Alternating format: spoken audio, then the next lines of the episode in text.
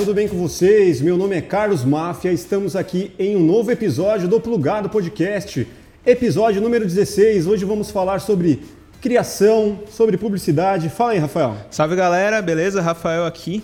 E sabe aquele comercial que te dá vontade de gastar dinheiro? Sabe aquele que você pensa, pô, cara, como que ele teve essa ideia? Que criativo. Muito provavelmente esse comercial que veio aí na sua cabeça foi feito por esse cara aqui, viu? Mas antes de mais nada, eu quero dar um comunicado aqui para você. Galera, senta a mão nesse like aí, porque o YouTube ajuda a divulgar mais o nosso vídeo, chega para mais pessoas esse conteúdo inspirador que a gente tanto tá querendo produzir aqui.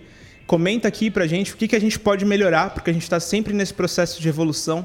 E não se esqueça do mais importante, se inscreva aqui no canal para não perder nenhum vídeo, porque a gente está trazendo um conteúdo bem legal e uma galera bem legal aqui para trazer cada vez mais um conteúdo mais inspirador para vocês. E não se esqueça de ativar o sininho para não perder os vídeos, beleza? Todos os links estão aqui na nossa descrição: Spotify, canal de cortes que se chama Plugado Cortes, Instagram, todos eles aqui, beleza? É isso aí, falou bastante, hein?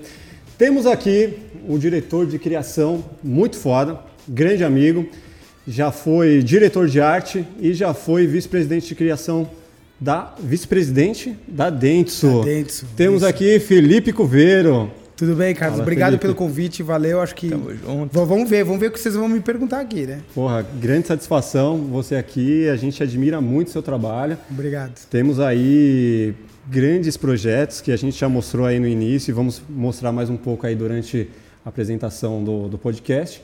E como que tá a vida? Como tá esse momento aí de, É, de é, renovação que você está Exatamente. passando? Sim, depois de 24 anos de mercado, acho que sair do um pouquinho do mercado, eu brinco que eu vou fazer um minuto sabático, né? Você saiu Acho que de onde que a galera não Eu saí não sabe? recentemente, eu saí da Dentsu Brasil, é uma agência de origem japonesa.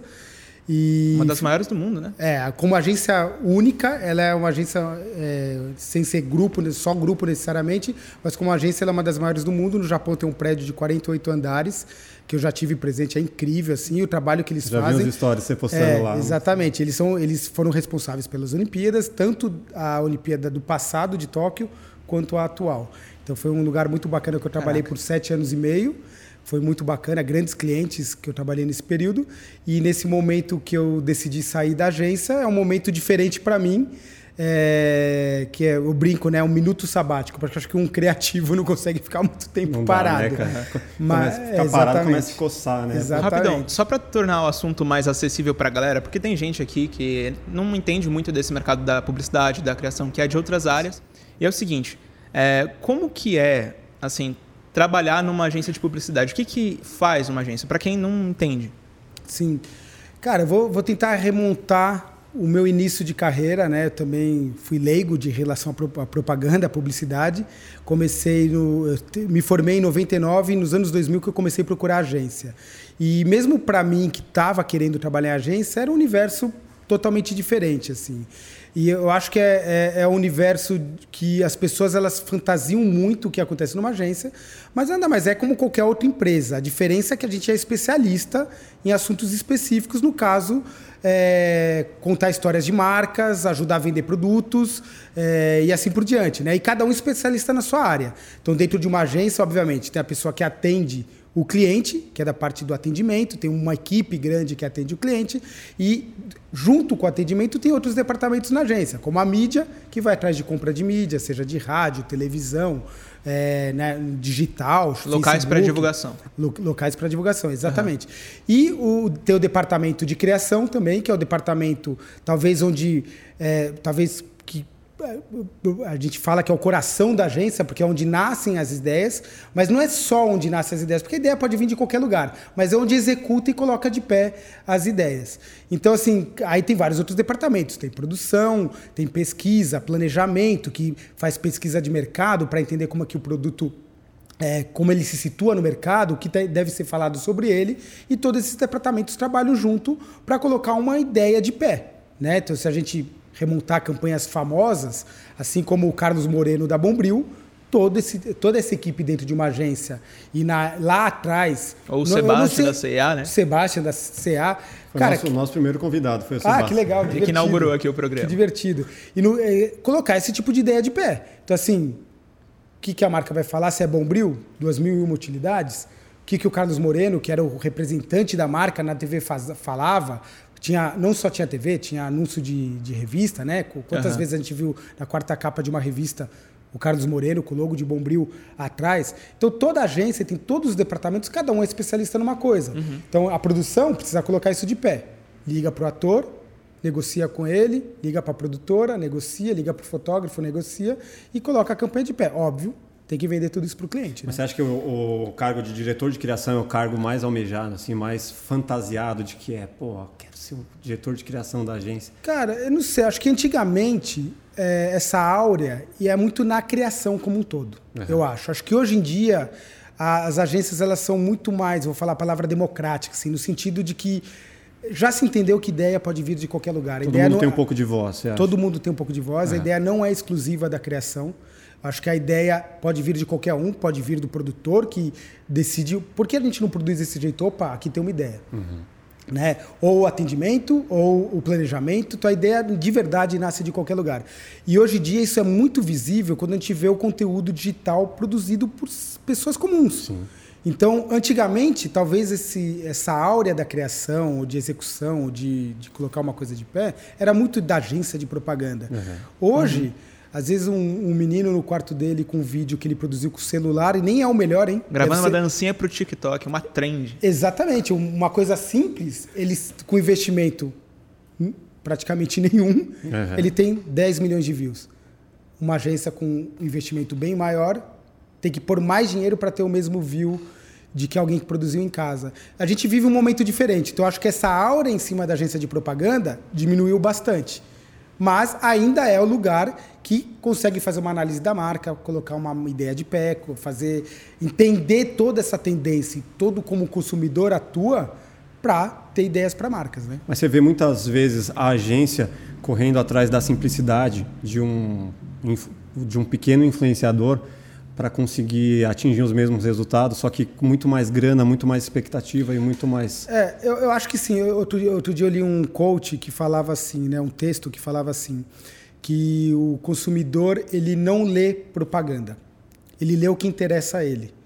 E se tiver, e se by the way, por acaso, o que interessa a ele é uma propaganda.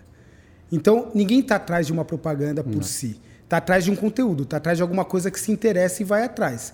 Então, nesse sentido, quando uma agência, um, o departamento de conteúdo de uma agência, seja o que for, vai atrás de um influencer que tem uma forma, a palavra não sei se é simples, mas uma forma mais autêntica, que é o que o consumidor quer consumir. Esse vídeo que a gente está fazendo aqui, isso aqui é um, é um, tipo de conteúdo que quem assiste a gente quer consumir. Sim. Ele não pode perder a naturalidade dele. Sim. Então, acho uhum. que é aí que agora as agências enfrentam esse, essa dicotomia, no sentido de uma coisa, uma coisa muito bem produzida que parece propaganda, primeira coisa que é dar skip, skip, skip, é. skip, né? Então, tem um efeito reverso, né? É, eu acho que também tentar, as agências estão aprendendo isso, eu tenho inúmeros exemplos que a gente pode entrar aqui de que a gente começou a entender que quando a coisa é mais natural e mais autêntica, o engajamento é maior. Então, às vezes a gente quer parecer muito cinema, muito bem produzido, não é necessariamente aquilo que a pessoa quer consumir naquele Exato. momento. Ela, o formato está ficando cada vez mais assim, Total. como a gente está fazendo aqui o podcast. Cara, você é, vai ter um negócio. Eu te interrompendo, é tipo isso, né? É. Não, cara, é tipo ter um negócio que é, é de televisão, você vê uma entrevista toda dura. Isso. É muito diferente. O pessoal hoje, pelo menos assim, da minha idade, para menos, tenho 20. Sim. Pô, o pessoal que está lá no ensino médio hoje não está mais interessado naquele formato todo Concordo. quadrado. Concordo. Cara, eles querem a liberdade, eles querem que as pessoas sejam naturais, que elas sejam pessoas de verdade, né? Cada vez Sim. mais isso. Mas sabe por quê? Porque quem, quem produz hoje são vocês. A real que quem produz hoje é todo mundo que está na rua. O cara está no ponto de ônibus produzindo conteúdo. Nós estamos aqui no estúdio, tá tudo beleza. Mas a produção de conteúdo é a todo minuto. É impressionante. Para mim, essa é a maravilha do mundo novo. Nesse sentido, a áurea da propaganda ela mudou. Aí as agências que entenderem melhor esse tipo de linguagem é quem vai surfar melhor a onda. Você acha que corre um certo risco de grandes agências deixarem de existir por conta disso? Eu, eu, acho que não, porque tem uma expertise de construção de marca que ainda precisa existir. Independente de um influencer é, conseguir fazer um conteúdo interessante para o target dele, a construção da marca, para onde ela vai olhar, tem pessoas experientes uhum. para saber como fazer isso. Uhum. Né? Se vai colocar o influencer X que produz de um jeito, se vai colocar um, um filme, a gente fala filme de propaganda, tá? Sim, Por isso sim. que eu falo filme, mas uma propaganda na televisão.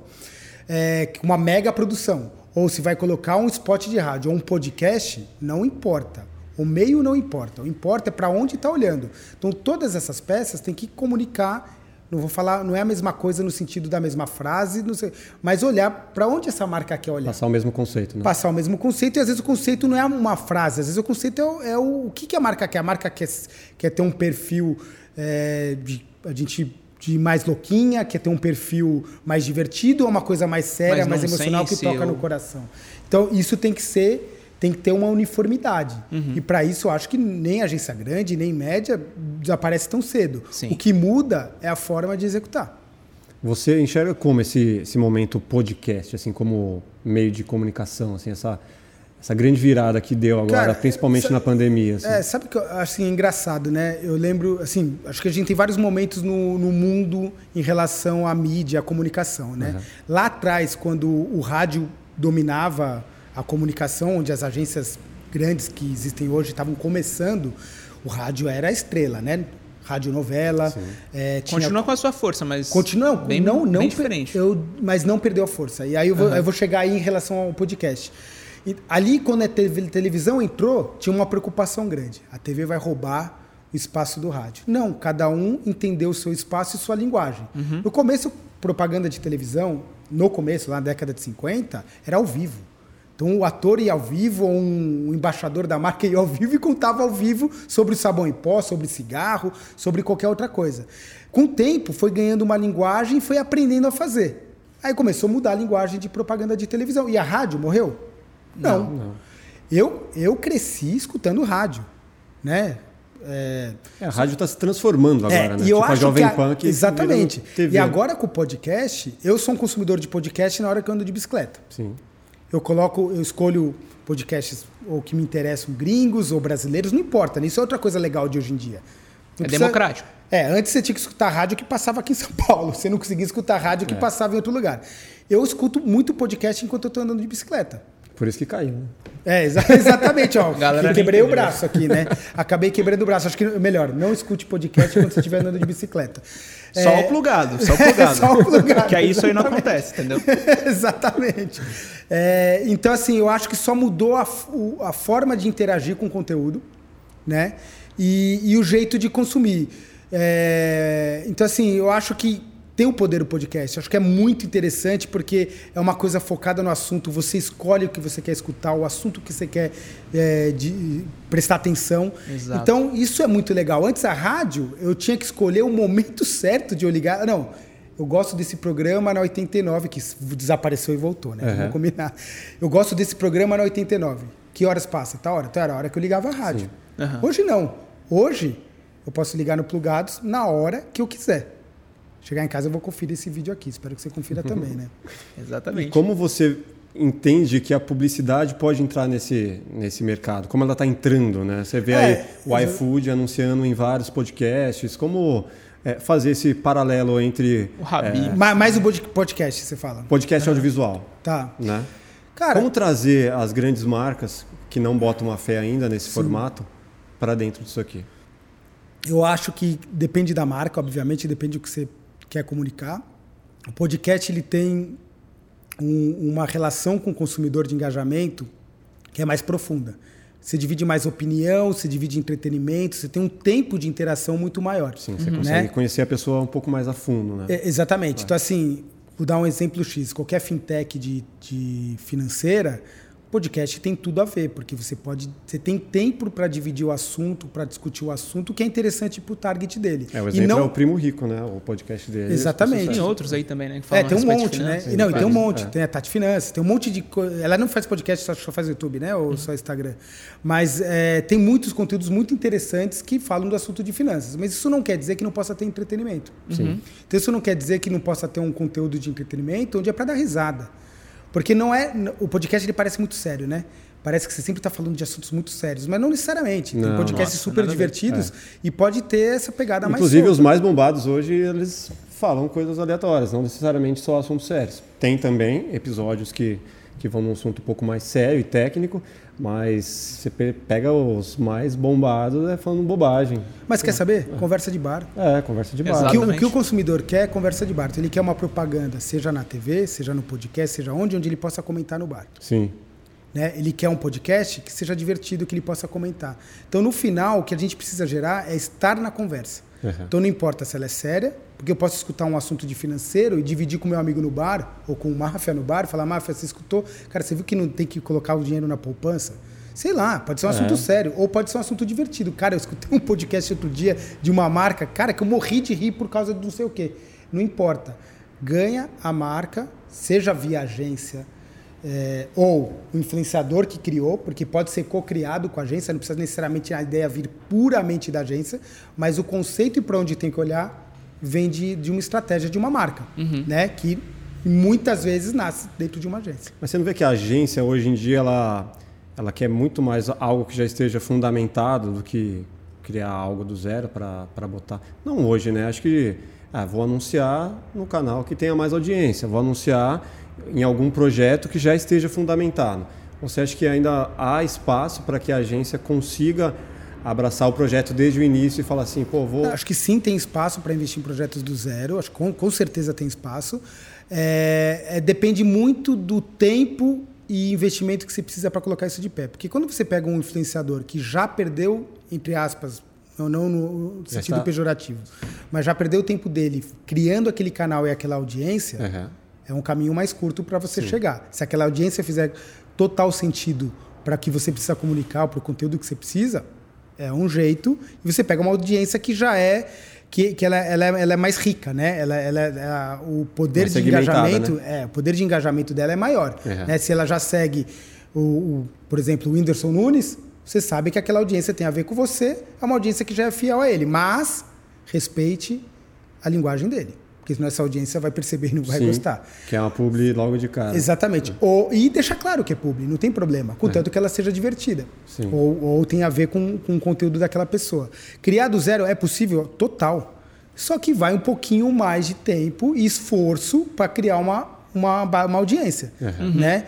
Se, até por isso, seja televisão, qualquer canal que a gente colocar. A gente, por que, que a gente compra um espaço numa televisão? Porque tem uma audiência construída. Sim. Então você vai em cima daquela audiência, daquele horário, você já sabe qual audiência. Aquele canal já investiu tempo, dinheiro para entender quem assiste aquele canal. Então você já sabe para onde você vai. Já tem uma. Imagine fazer uma TV do zero. Entendeu? É possível? É. Mas é um investimento muito grande que você precisa. Você aproveita e vai aonde a audiência já está. Você ainda acredita que investir na, na grande mídia eh, ou em, em grandes cele- celebridades faça toda a diferença ainda hoje? Ou o digital você acha que tá está... Não, eu, eu acho que ainda faz e nunca vai perder isso, na É. minha opinião. Eu acho que é, quando você precisa de uma comunicação um pouco mais em massa, mais rápida, que atinja mais gente, porque por mais que hoje o digital está muito bem difundido e tá, tá? A gente, eu lembro que um tempo atrás a gente falava, ah, mas nem todo mundo tem celular. Agora todo mundo tem celular. canto. Não é esse o problema. Mas a, a mídia de massa tradicional, ou a celebridade, vamos falar celebridade tradicional, é, ainda tem um es- espaço no coração das pessoas muito grande e, e um impacto muito grande. Então ainda existe. Você precisa de alguma coisa maior, com mais impacto, que tenha maior alcance, faz total Anunciar no sentido. horário nobre da Globo ainda faz sentido, certo? Total sentido. Depende do seu objetivo. Depende do produto que você está anunciando, né? Se estiver anunciando um produto muito nichado, que não faz sentido ter aquele tipo de investimento de, na, naquele, naquele canal, naquele horário, aí talvez não faça sentido. Mas dependendo do produto, se tem um produto de massa, um produto que precisa atingir muita gente, que tem um volume muito Tipo o quê? grande. Vai, só pra dar um exemplo pra quem não cerveja, entende. por exemplo. Cerveja, remédio. Cerveja, depende do remédio, né? Se for uma coisa muito nichada, não necessariamente. É, a- faz total sentido. Se, por exemplo, telefonia celular. Seja o aparelho em si, Uhum. ou seja o- a linha. A gente tá falando da Claro, por exemplo. Claro, um comercial assim TIM. que você bota lá o Thiaguinho pra apresentar. Exatamente, ou Oi, qualquer canal, qualquer, qualquer telefonia. Faz total sentido, porque você precisa atingir mais gente. E como você falou, né? Todos agora já têm celular e você tem que vender pra esse Total, público total. total. Todo Me- canto do país tem, né? A audiência. pra- Sim, mas consumir. eventualmente algum assunto específico desse mesmo tipo de produto, você precisa ser um pouquinho mais cirúrgico. Você precisa atingir um público específico. Sim.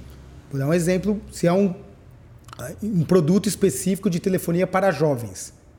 Ou eu vou para um para massa onde tem esses jovens, né? Onde a Poderia audiência anunciar, por exemplo, ver. no YouTube, no. Poderia, nos, poderia nos anunciar no, no vídeos. influencer ou com um influencer que fala diretamente com aquele jovem.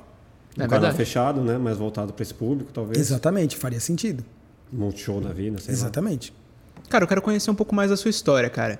É, eu ouvi dizer que você, você se interessa por corrida espacial, essas paradas. Só que assim, eu quero entender quem que era, cara, o Felipe lá do, do passado, assim, o Felipe criancinha. comecinho. Cara, E legal, como, gostei da Como pergunta. que tudo isso, cara, refletiu no Felipe criativo do hoje? Cara, muito legal a pergunta. Assim, agora você vai entrar no, no assunto espaço, vocês estão ferrados. O pessoal do Plugados vai tudo sair, vai, vai- vai mudar o assunto aqui. Mas assim, é mu- muito legal essa pergunta. Assim, É, até contando um pouco por que, que eu fui para o universo da propaganda. É, quando eu era muito criança, assim, eu nasci em 78, então a década de 80 é a Onde? década. Você, você vê, você nem sabe que tinha gente que nasceu em 78, né? Não, mas onde você nasceu? Ah, perdão. eu nasci em São Paulo. é, eu nasci na maternidade de São Paulo. Eu tenho uma irmã gêmea, tá? Sério? Então eu nasci. Eu tenho filhas gêmeas. É? Eu, te- eu nasci depois de três minutos, minha irmã nasceu. É, e eu cresci na década de 80. E uma década que a parte de computador estava começando, assim, né? Toda a história do Steve Jobs, Sim. Microsoft, IBM, tudo década de 60, 70 ali. Grandes computadores antes até. Eu gosto bastante do assunto, hein? Vou entrar em detalhes. É, e, eu, e eu vivi muito esse começo do computador, TK85 é, e vários outros computadores que você co- comprava o teclado, ligava na televisão, pegava um gravador, um gravador de, de áudio, né, de cassete, e programava no gravador de cassete. Assim, falando hoje, ó, para quem cara, tem eu não 20 faço anos, a mínima ideia do que isso quer dizer. Pra quem tem 20 anos, assim, eu lembro que meu pai e meu irmão, é, eles começaram, eles, eles, a gente fazia joguinhos e programava no TK85 nessa fita cassete. Quando eu olhava aquilo, eu falei, caralho, né? Desculpa o palavrão, galera, mas é, falei, caramba, cara, isso é muito legal isso, né? Super interessante. Paralelo a isso, meu irmão e meu primo eram consumidores da revista Med. Você lembra da revista Med? Sim. Eu lembro, eu lembro. Não, não vem Essa- com história, não. Essa eu lembro, é história, né? é Você sabe- galera. Você sabe quem é o Alfred Newman? Ah, não. Aí Então mal. pesquisa aí no Google quem é Alfred Newman. É, e, e eles amavam Revista Med, e eu, por, né, eles eram um pouco mais velhos que eu, falei, cara, comecei a consumir Revista Med. Dobradinha Med, achava incrível, né? E na Revista Med é uma revista que tem muita ilustração, muitos ilustradores muito legais, Ara- Aragonês e vários outros. E eles ilustravam, meus- meu primo e meu irmão não foram para esse território de, de, de profissão. E eu comecei a querer ilustrar, querer contar história, querer entrar nesse universo. E aí eu comecei a gostar de direção de arte, de ilustração. Isso com quantos anos? Isso com criança ali de sete, eu tinha personagens com sete, seis anos, assim, até adolescência. Uhum. E o computador paralelo a isso. Então, acho que foram dois assuntos. O computador acabou tendo uma influência mais no meio da minha carreira para frente. Uhum. Mas a curiosidade em relação à tecnologia e essa parte foi uma coisa que ficou muito latente em mim na profissão e eu vou contar alguns exemplos para você. Então, quando eu decidi o que, que eu quero fazer da vida, né, o que que você vai ser quando crescer, cara, eu já sabia que eu queria ser publicitário. Já sabia que eu queria ser diretor de arte. Pô, que demais. Eu tinha um vizinho de fundo do meu apartamento. É tipo inspirado em quem, né? É, eu tinha um vizinho de fundo do meu apartamento, Aham. o Wagner, não lembro o nome do pai dele. O pai dele era de uma produtora. de- o Wagner ele ele era músico, era de uma produtora de, de som. E ele participou do primeiro vídeo 100% 3D da história do cinema, que é o Cassiopeia. Pesquisem aí Cassiopeia. Que é um filme brasileiro, que era para ter saído antes do Toy Story. Caramba, não conseguiram esse sair antes do Toy não Story. lembro, não. Isso, tudo isso começou a me marcar. Falei, cara, tem muita coisa legal aqui. Ele trabalha. E eu pegava os meio mensagens, os jornais meio mensagem que o pai dele comprava, porque o nosso apartamento ficava de porta para porta, a porta uhum. dos fundos. Ele jogava fora, eu catava e levava para dentro de casa. Então eu já comecei a entrar no universo da propaganda, misturei ilustração, meio mensagem, é, tecnologia. Eu falei, cara. Não foi influência dos seus pais? Zero. Meu pai é engenheiro, meu pai talvez influenciou a parte de tecnologia, computador e uhum. tudo mais, mas não era ilustrador. Meu, meu primo e meu irmão, pelo fato deles lerem revista média. Uhum. E tudo isso ficou muito na minha cabeça. Então, quando eu fui fazer propaganda, eu já sabia o que eu queria desde os 14 anos. Uhum. Isso é muito louco, né? Porque você fala, cara, como é que o cara já quer, sabe o que vai fazer desde os 14 anos? Já saiu na frente, né? É, e foi muito bacana porque computador, por exemplo, meu pai levava computador para casa desde 89, 87. Ali ele levava computador e ele deixava um disquete para a gente aprender a mexer no computador em casa. Eu aprendi a mexer no CorelDRAW em 90. Eu estava no colégio ainda, ninguém sabia o que era CorelDRAW. Eu sabia mexer. Z, não, não tinha... tinha... nada. Eu sabia mexer no Photoshop quando não tinha mouse. Era, eram duas linhas que andavam no meio da tela e não tinha, não tinha como dizer. Sim, é impressionante. Assim. Então, eu no colégio fazia trabalho de pôster feito no CorelDRAW com a imagem invertida, recortava com estilete e colava no cartaz preto. Ficava lindo os cartazes. E aí falava, caralho, como você E eu já fez, gostava tá? disso, eu gostava é. muito disso. Assim. Então, quando eu fui fazer propaganda, eu lembro que até na, quando eu entrei em, em, na, na Casper Libero, ninguém sabia mexer em computador. Eu dava aula de Corel e de Photoshop para as pessoas. Ainda tirei minha grana ali. Porque ninguém sabia mexer. Era raro ter pessoas que tinham um computador em casa desde, desde pequeno. Sim. Então eu acabei, tudo isso juntando, eu entrei em agência já com velocidade de mexer em computador. Quando eu entrei não tinha Pestap ainda. Vocês não sabem o que é Pestap, pesquisa de novo no Google aí. Mas eu, eu não, eu não peguei essa a era pré-computador. Quando eu entrei em agência já tinha computador. Era antes daqueles, daqueles computadores do Macintosh coloridos. Um pouquinho antes. Uhum. Aí logo que eu entrei, saíram os, os iMacs e os eMacs, tinha vários outros computadores que eram todos coloridos, eram super bonitos, né? G3, né? Tinha, antes, é, tinha o iMac e tinha o G3, que também era lindo, é. né? O G4 era lindo. É. E eram computadores inacessíveis. Eu Sim. não tinha Macintosh em casa. Tinha o Media eu... 100 também antes, né? Qual? Media 100. Mídia C, não lembro. É. Não lembro. Tinha vários. Tinha aquele que era o O2, que era. Não lembro. Tinha outras marcas que eram só para o universo de, de vídeo, né? Uhum. Tinha uns que eram específicos para o universo Sim. de vídeo. Hoje em dia, computador não importa qual é, faz tudo. Então, esse meu início, assim, vai, não sei se vai ficar longo para vocês a história, foi começou a influenciar muito a minha carreira.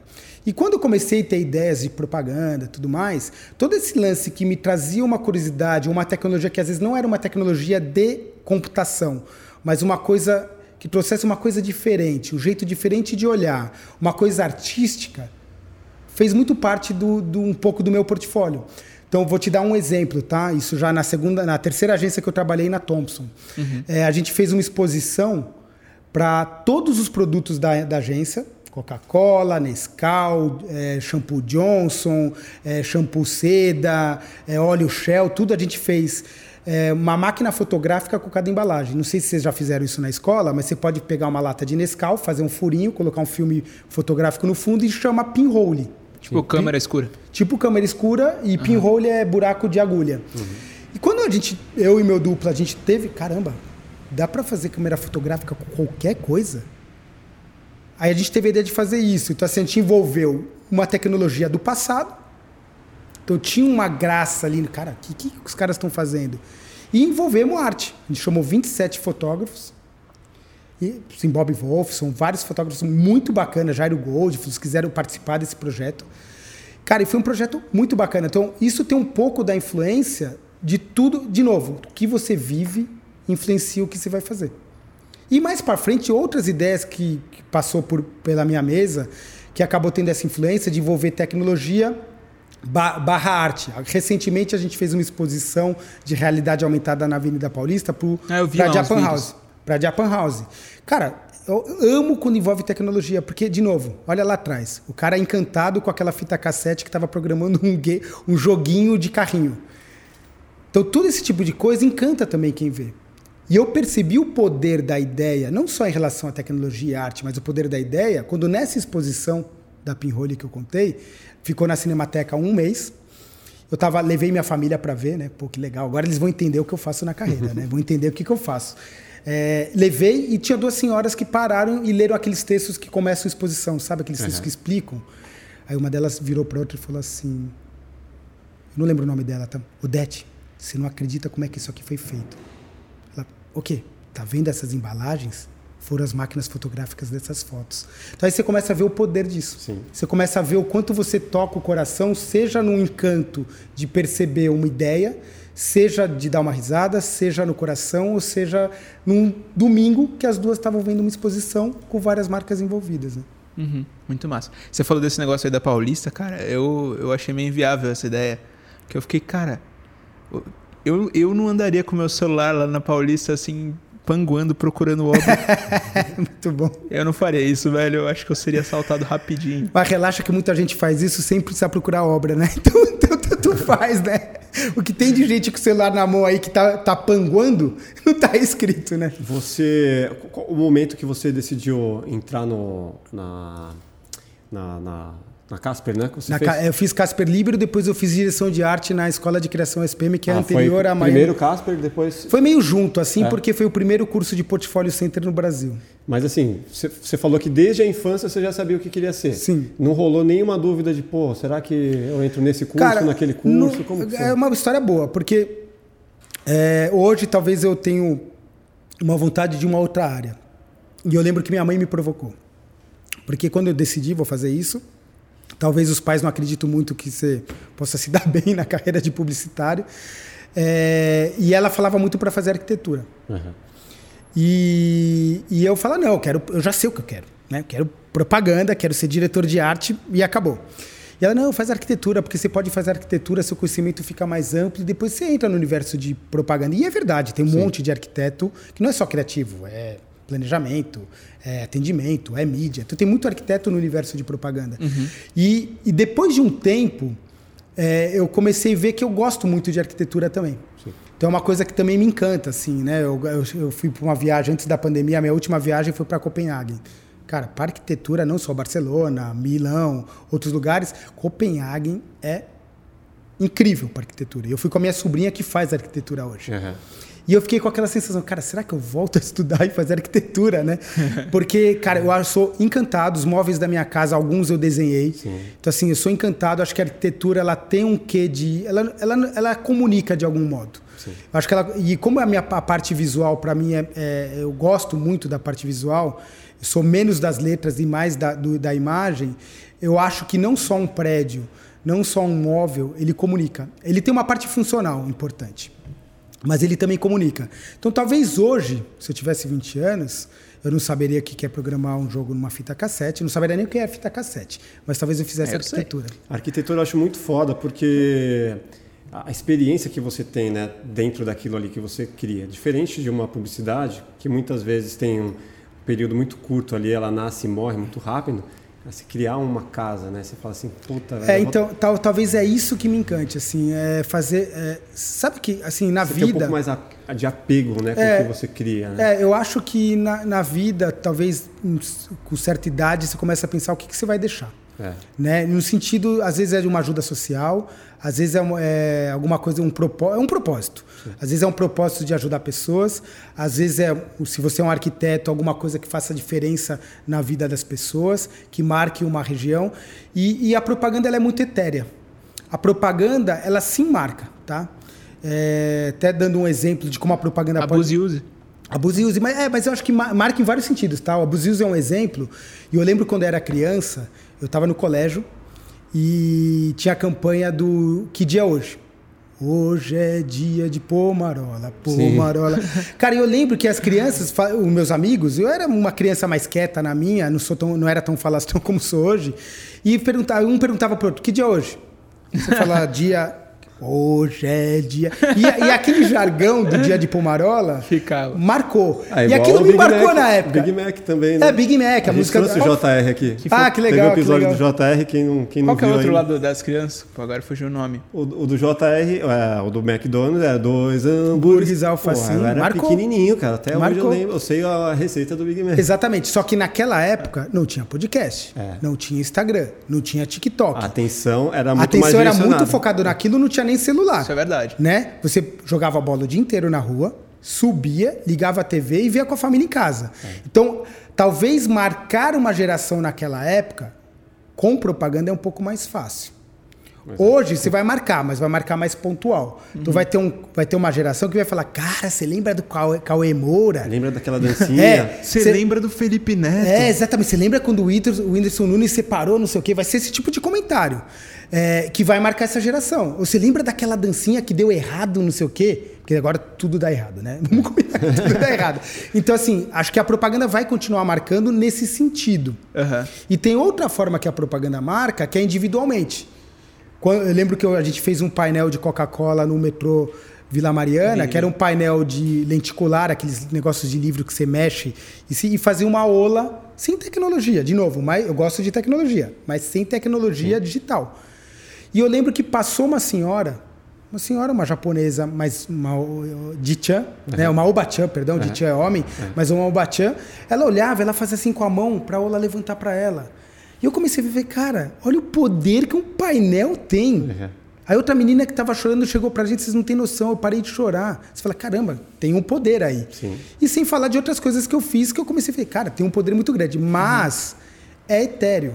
Uhum. Um prédio, uma arquitetura de, de, um, de uma cidade é uma coisa que fica para a história. Então, acho que a propaganda, ela sim, ela marca individualmente as pessoas e marca o coração, a emoção, tudo mais. Mas uma arquitetura, por exemplo, ou outra coisa, marca por mais tempo. Então, talvez a gente procure esse um tipo longa, de coisa. Um longa. Um longa. Exatamente. Eu, estava vendo um, um, Pode falar de streaming? Claro. Eu estava vendo um documentário de filmes que, nos, que, que fizeram a gente, né? Uhum. Que é uma série que fala de é, brinquedos que fizeram parte da nossa vida, ah, filmes, que lá. É. E agora, tá pass... e agora tá passando um que fala, que fala do Jurassic Park. De Volta para o Futuro. Fala de Volta para o Futuro. Que... filme da infância. Não. É o meu filme preferido. Ah, é, cara. Olha, olha a referência aí. É verdade. É, e eu sou assim, sou louco. E você vê o quanto marca uma geração. É impressionante. Então, concordo. Longa é o tipo de coisa muito menos etéreo que a propaganda. Sim. Então, e talvez na vida a gente procure coisas que, que façam alguma diferença que a gente seja lembrado. Uhum. Porque no final, o que vai ficar é o que é, o, é lembrança da gente.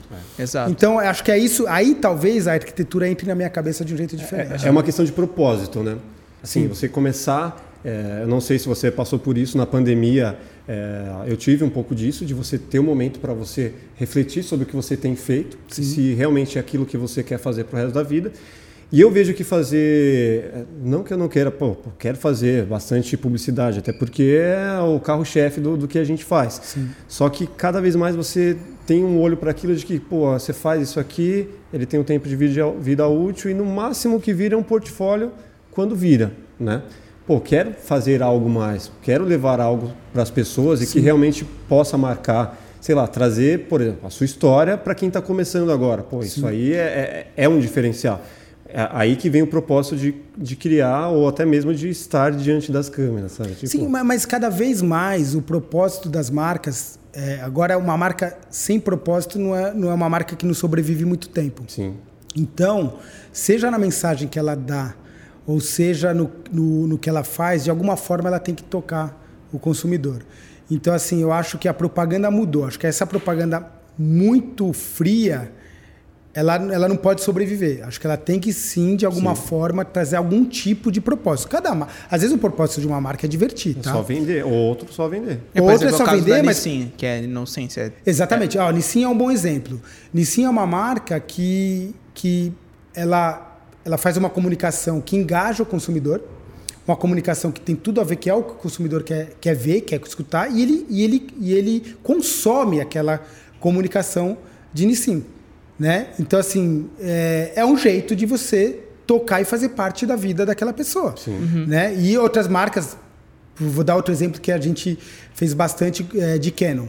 Canon a gente tinha um conceito que falava para os para, é, momentos especiais da sua vida. E a gente sempre fazia filmes ou vídeos de internet é, com pessoas reais é, vivendo uma coisa. Elas nem eram atores no filme. Uhum. Então sempre aconteceu uma coisa incrível dentro do filme.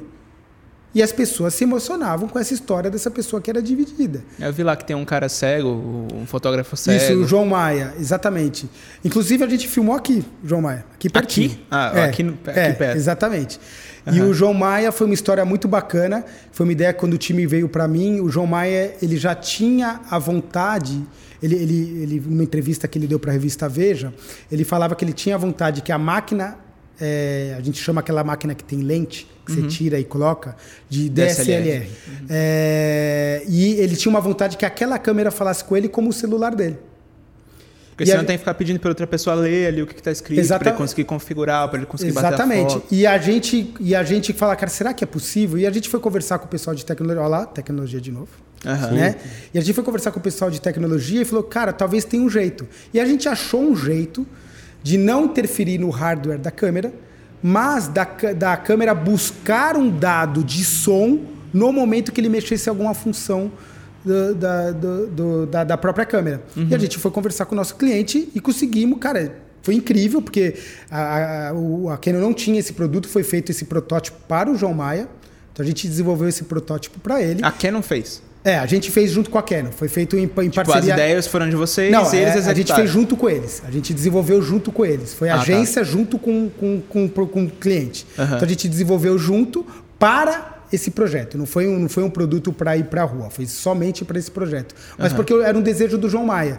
E a gente queria Ele ficou com a câmera no final? Ficou, ficou com a câmera. Ah, que massa. E ele e foi muito engraçado, esse engraçado não, foi muito emocionante, nem engraçado, foi muito emocionante, porque a gente eh, quando eu falei, ó, vamos fazer o filme, esse é um filme delicado. O João Maia não pode saber disso. E se ele estiver me escutando, João Maia, depois você conta essa história pra gente aqui. Olha, é, tenta falar com o pessoal do Plugados e conta como é que foi sua emoção. E eu lembro que quando a gente colocou a câmera numa caixa, ele abriu, a gente até fez o, o logo da Canon em braille, a gente fez um texto na, na tampa da caixa em braille. Quando ele abriu, pegou e começou a mexer e a câmera começou a falar com ele, ele começou a se emocionar o set inteiro. O set é o lugar que a gente filma a propaganda, é o espaço, o estúdio. E quando a gente começou, cara, todo mundo começou a chorar. Que foda. Cara, assim, eu falo, eu arrepio, porque assim, foi muito emocionante. Para ele foi muito emocionante. Depois ele usou a câmera já testando. Ele, ele sim, vocês não conhecem o João Maia. O João Maia ele foi fotógrafo oficial da Paralimpíada do Rio de Janeiro. É, nem sei se ele foi para Tóquio, eu acho que ele estava em Tóquio agora, se eu não me engano. É, mas aí depois a gente descobre com o João Maia, ele conta pra gente. É, cara, foi muito emocionante, assim. Meu time, o time, o time tanto que Ali você já sabia foi, que era sucesso, né? Foi muito, assim, foi é, assim. Aí você vê, a gente falou de propaganda entre aspas ser etérea, uhum. mas de ter um propósito de mexer com alguém. Uhum. A gente não só mexeu com o João Maia, mas mexeu com todo mundo que assistiu o vídeo. Uhum. Porque você vê o quanto é importante, o quanto é difícil para o João Maia. Ele tem uma, ele, ele acho que não é 100% cego, ele tem quase muito pouca visão, é, mas é praticamente é, é deficiente é, visual, né? É, e, e, ele ficou muito emocionado, assim, assim, então, e as pessoas que vêm falam, cara, olha como é a vida do João Maia, olha como ele precisa de ajuda, e a gente conseguiu nessa, né, nessa campanha trazer alguma coisa que fosse de interesse para o dia a dia dele, para a profissão dele, né? Então, assim, eu, eu, a gente conheceu as fotos dele, é muito bacana o trabalho dele, assim, a, a luta que ele teve para virar um fotógrafo é, é muito bacana. Então, assim, esse é um exemplo de como uma propaganda. A gente falou muito de diversão, de entretenimento. Sim. Uhum. Mas aqui a gente está falando de emoção. Como tocar, né? Como, como tocar, tocar coração, exatamente. Né, assim, então, esse é um, E mais uma vez, a gente voltando para o assunto de infância, tecnologia envolvida. Sim. Né? Então, é uma coisa que sempre me tocou quando o time veio com essa ideia. Falou, calma aí, agora vamos pôr de pé.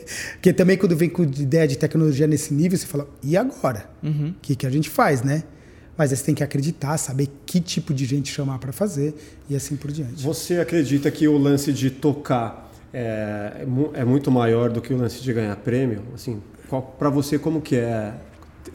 Dá para fazer um comparativo entre essas duas coisas? Pô, prefiro tocar, né, coração Sim. da audiência e mesmo que não ganhe um prêmio, ou puta, o prêmio vai me dar muito mais Cara, eu, eu prestígio, acho assim, é, vai eu, alimentar o meu ego. É. Eu acho assim, quem não conhece mundo, muito o mundo da propaganda, é, talvez não entenda a sua pergunta, mas eu, eu entendo muito bem a sua pergunta, porque acho que, no geral, todo mundo olha muito para o prêmio do universo de propaganda, né? Que até várias histórias, né? Não sei se é uma história do Nizam que ligou para a mãe contando o que ganhou o leão. Ela ganhou o quê, meu filho? Né? Então não sabe exatamente o, o, que aconteceu, nem sei. É, cada um tem uma história dessa, né? Uhum. Então os, os, pais, os nossos parentes nem sabem o que é prêmio de propaganda. Então é, é, é o prêmio de propaganda sim é importante para mostrar a qualidade do trabalho criativo de uma agência, de um, de um profissional, de uma empresa, né? E mostrar até onde pode ir, quais são as tendências. Mas eu acho que quando você faz um trabalho, uma campanha, um vídeo, um podcast, um conteúdo, não importa o tipo de material que você faz, ou uma, uma câmera que fale com uma pessoa, que você filme essa ativação de algum modo, quando você faz ela de uma forma verdadeira, que tem o objetivo de impactar as pessoas, seja tocando, seja tirando uma risada, se você faz de uma forma verdadeira, a, a, o prêmio vai ser consequência disso. Uhum. Então eu acho que você não tem que olhar lá para o prêmio, acho que você tem que olhar para a peça e o objetivo dela. Afinal, a gente faz, a gente constrói marcas. A gente não trabalha para ganhar prêmio. Sim. A gente trabalha para construir marcas mas, e para vender produtos. Mas tem umas agências que o prêmio é quase como o principal objetivo, né? É, eu, eu acho que talvez, talvez é, alguns profissionais ou, ou, algumas agências talvez foque demais no prêmio é. e acaba não focando naquilo que é Sim. o core da, da, da, agência, que é ou vender. Ou do cliente, né? Ou do cliente, que é, é do, do cliente, que é vender e construir uma marca. Uhum. Se aquilo vender, construir marca e ganhar prêmio, para mim é o maior prêmio de todos. Sim. Aí pede música no Fantástico. Pode Sim. falar Fantástico ou não? Pode, pode, pode, pode qualquer coisa. Falar aqui. A gente falou aí no episódio anterior. É, então, assim, se você. É, você tem. Você ganha tudo, né? Uhum. Porque tem resultado, tem. Tocou o coração de alguém e ao mesmo tempo ganhou o prêmio Cara, mostrou que o trabalho faz todo sentido. Uhum. Se só ganhou prêmio e não resolveu os outros dois, é, qual não, é o valor e não disso? vendeu o produto. Qual que é o valor tem, disso? Tem, já participei de, de, de, briefings que, cara, a gente precisa ganhar o prêmio com essa campanha. Você fala, tá, mas tem que vender também ou não? Tipo... Não, acho que no final, vamos combinar, né? É. A propaganda, ela mexe a economia, né? Então, assim, acho que o, o nosso papel não só tocar o coração do consumidor, mas como é mexer a economia. Então, assim, quando a gente vende um carro, vende uma câmera fotográfica, vende um celular ou, ou um miojo, falei de novo, hein? É, quando vende um produto, no fundo a gente está movimentando a economia. E a gente está alimentando as pessoas, a gente está é, alimentando de conteúdo, a uhum. gente está conectando pessoas. Quando uma, uma pessoa liga para alguém que está distante com o celular que a gente vendeu. Então, olha, olha quantas coisas estão envolvidas uhum. em, em, volta disso, né? E no final, quem contar a melhor história e entrar na conversa e estar tá dentro e gerar resultado, uhum. é o que vale. O prêmio é uma consequência. Se tudo estiver muito bem conectado, cara, golaço. Vamos pedir música. Cara, uma parada que eu quero entrar aqui no assunto com você é o seguinte. É, a gente falou aqui de vender miojo e tudo mais, só que Sim. assim, cara, tem muitas mães, muitas, muitos médicos que falam assim, pô, cara, não consuma miojo, não consuma esse negócio de cup noodles aí. E como que é pro publicitário que tem que ter a cabeça assim, cara, independente do que me derem aqui, se me derem cigarro na mão e falarem para mim, cara, você vai ter que vender isso aqui e falar para as pessoas de que isso aqui é bom. Você tem que fazer a pessoa querer consumir isso aqui. Sim. Só que mesmo você tendo é, a consciência de, pô, cara, isso aqui faz mal eu tenho que vender mesmo assim. Ser o advogado Como do diabo. que é Sim. isso, cara? Cara, é que cigarro, eu não, eu não fiz propaganda de cigarro. Cigarro, assim, é, é quando eu comecei, tinha muita propaganda de cigarro. Quando eu estava na faculdade, tinha aquelas campanhas de Hollywood que filmava. Que era, era meu sonho ir pro Alasca com um carro de Fórmula 1 andar com o Alasca no meio da neve, né? Mas assim, cigarro já entrou num universo que realmente é um problema da sociedade, assim, né? Um problema de saúde pública que, que é diferente, né? Então ele tem suas regulações. Eu tenho amigos que fumam, acho que quem quer fumar, acho que tá ali a advertência que não pode, existem regulações onde pode comunicar, onde não pode. O produto ele precisa vender, tem pessoas que compram e você comunica onde dá. Hoje em dia, cigarro, acho que basicamente, como eu nunca fiz propaganda de cigarro, acho que vende em ponto de venda. Na padaria você tem ali aquele painel em cima que mostra a marca que pode ser de interesse de alguém. Mas na embalagem tem a advertência do quanto faz mal. Sim. Tem muita coisa que é, eu não vou falar a palavra mito, mas que está na internet, ou está no, no, no, no, inconsciente coletivo, que faz mal, que não faz mal. Contando, você falou um pouco de miojo, a história do macarrão instantâneo, ela é uma história pós-guerra, no Japão, onde o Momofuku Ando, que quem inventou o macarrão instantâneo, ele precisava alimentar a população japonesa. E ele via que as pessoas ficavam na fila para comer lamen, lamen é o miojo na, na sopinha ali no Sim. japonês, porque estava muito frio, eles precisavam se alimentar. Ele falou: preciso criar um alimento barato que se que você cozinhe de uma forma rápida e alimente as pessoas. Então assim, é um produto que as pessoas amam. Tem brand lovers, eu como desde criança, né? Acho, tenho certeza, Quebra um galho. Tenho certeza que você come. Ah, nunca tenho, foi muito do miojo. Tenho certeza, Nossa, tenho certeza que muita gente come. É, então, deixa. Exatamente. Então, assim, é, é, um produto que já nasce com uma origem social. Uhum. Né? A origem dele lá atrás é, é, é uma origem social. Então, assim, independente desse ou de qualquer outro produto, eu acho que tem coisas que precisam ser esclarecidas, assim, não esclarecidas, mas é que tem muita coisa que ainda não é, não é necessariamente fato, entendeu? Uhum. Então, assim, tem pessoa que acha que faz mal que não come, ok. Tem pessoas que não. No caso do cigarro, que foi o exemplo que você deu, uhum. cara, é mais delicado, porque já no, no começo eu vendia um cigarro com um médico na televisão dizendo que fazia bem para as vias respiratórias. Caraca, se você assistir mano. Mad Men, é, não, Eles tem... mostram as propagandas do médico indo na TV dizendo que fazia bem. Não, e fora tipo o status, né? Porra. É, exatamente. Que, exatamente. O, o, a, os argumentos que eles usavam, né? Exato. A minha mãe, ela disse que durante um tempo na vida dela, ela fumou, ela só experimentou pela primeira vez porque ela achava bonito, muito provavelmente por uma imagem criada através de um comercial, através de um filme, através de alguma coisa assim. Ela achava bonito e estiloso ver mulheres fumando. Sim. Então ela só experimentou por causa disso. Olha que grande besteira. Depois ela largou, viu? Que aquilo é, não era Foi uma imagem que dela. criaram para ela, que venderam para ela, que ela abraçou e que Exato. funcionou. Total. Mas você já teve um, um produto que você falou, puta, esse aqui vai contra meu princípio e eu não vendo? Ou, tipo. Cara, acho que, acho que não. É. Acho que eu não passei por essa saia justa assim, uhum. de uma coisa. É, uma coisa que lá atrás, já meu filho, ah, participar de campanha política, acho que talvez campanha política eu nunca pensei em participar. Puta, assim. já fiz, cara. É, porque tem uma questão, não é palavra ideológica, porque eu não sou de, nem de nenhum partido, nada disso.